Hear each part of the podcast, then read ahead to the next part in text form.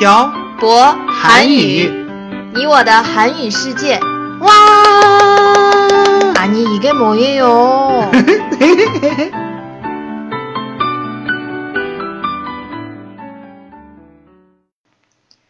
안녕하세요. 빡빡 한국어의 샤보 쌤입니다. 안녕하세요, 여러분. 빡빡 한국어의 연동쌤입니다. 연돈 쌤, 네. 12월 16일이 무슨 날인지 아세요? 왜 이렇게 귀에 있지? 무슨 날이에요? 아니 진짜 몰라요? 음, 태태 씨 생일도 아니고, 태태 씨 부모님 생신도 아니고, 우리 부모님 생신도 아니고, 제 생일도 아닌데, 무슨 날이에요? 우리 빡빡 한국어 2주년 있잖아요. 어, 아, 2주년이었구나. 음, 벌써 시간이 이렇게 지났네요. 그러니까요. 음, 우리 1주년 때는 학생들을 집으로 초대해서 연돈쌤이 학생들한테 요리도 해주고 음, 술도 마셨던 거 기억나요? 당연히 기억나죠. 시간 참 빠르네요. 작년에는 북경에 있었는데. 2주년 기념으로 우리 서로 소개해 볼까요? 네, 연돈쌤부터 하세요. 저부터 해요? 어. 저 혼자 소개하는 게 아니고 태태 씨가 물어보면 안 돼요? 참 요구하는 것도 많아요. 연돈쌤은 언제부터 한국어를 가르치기 시작했어요? 음, 저는 2014년 2월부터 한국어를 가르치기 시작했어요.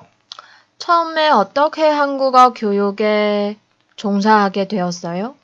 아는 중국 대학원생이 저한테 한국어 가르쳐 보면 어떻겠냐고 물어봐서 알겠다고 했죠.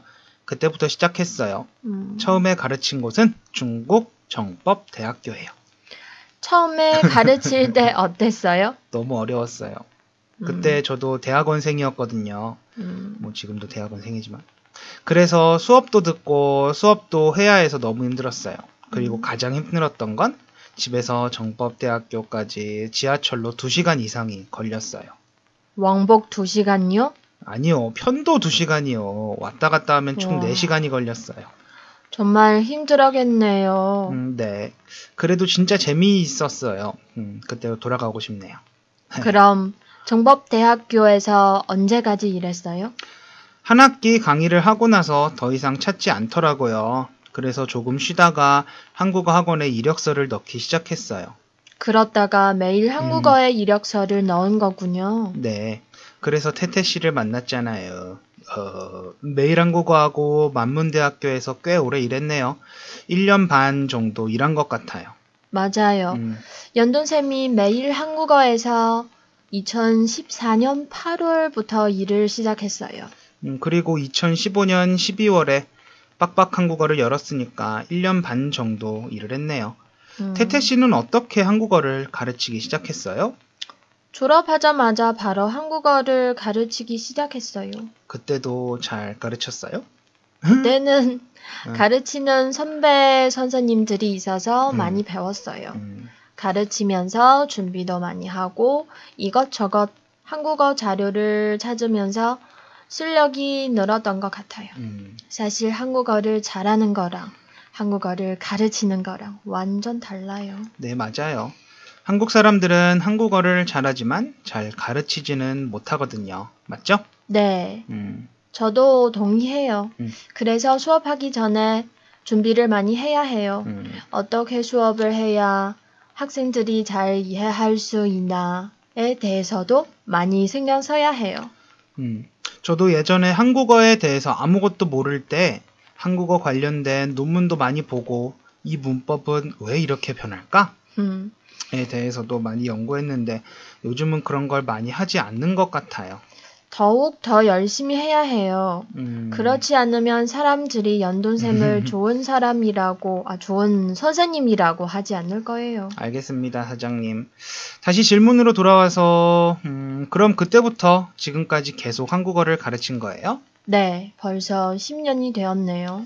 10년이면 강산도 변한다는데 강산이 한 번 변하는 동안 한국어만 어, 한국어만 가르치셨군요. 음, 역시 우리 태태 씨 대단해요. 연돈샘도 이제 열심히 가르치셔야죠. 네, 저도 더 열심히 가르칠 거예요.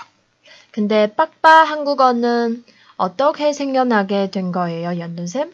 그때 우리 둘 다 학원에서 일하고 있었잖아요. 음, 제가 박사 공부를 하고 싶었는데 음. 박사 공부를 하면서 다른 학원에서 일을 하면 돈도 생각보다 적고 시간도 많이 들 것 같아서 음. 제가 태태 씨한테 제안을 했잖아요. 어떻게 제안을 했었죠? 우리가 새로운 한국어 학원을 열어서 우리끼리 해보자고.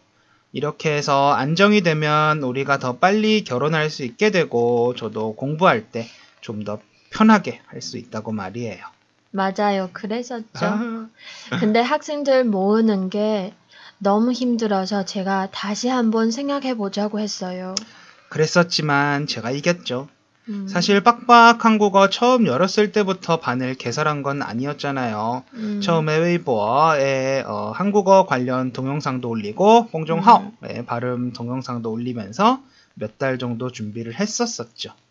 전 그때 사실 많이 불안했어요. 왜요? 잘 안 될 수도 있었어요. 음, 하긴 그렇죠. 모든 일을 시작할 때는 위험을 감수해야 하니까요. 오늘 빡빡 한국어 시작한 이야기를 시작했는데 음. 시간이 벌써 이렇게 됐네요. 음, 그러게요. 그럼 오늘은 이만할까요? 네. 다음 회에서 빡빡 한국어를 운영하면서 있었던 일을 얘기해봐요. 음, 그래요. 오늘은 빡빡 한국어 두 선생님이 어떻게 한국어를 가르치게 되었는지, 그리고 어떻게 빡빡 한국어가 생겨나게 됐는지에 대해서 이야기해 봤습니다. 음, 다음 해에 계속해서 저희가 2년 동안 빡빡 한국어를 운영하면서 있었던 일에 대해서 이야기해 볼 테니까 잊지 말고 들어주세요. 그럼 오늘 내용은 여기까지 하겠습니다. 지금까지 빡빡 한국어의 저보쌤과 연동쌤이었습니다. 들어주신 분들 감사합니다. 다음에 봐요. 안녕! 안녕.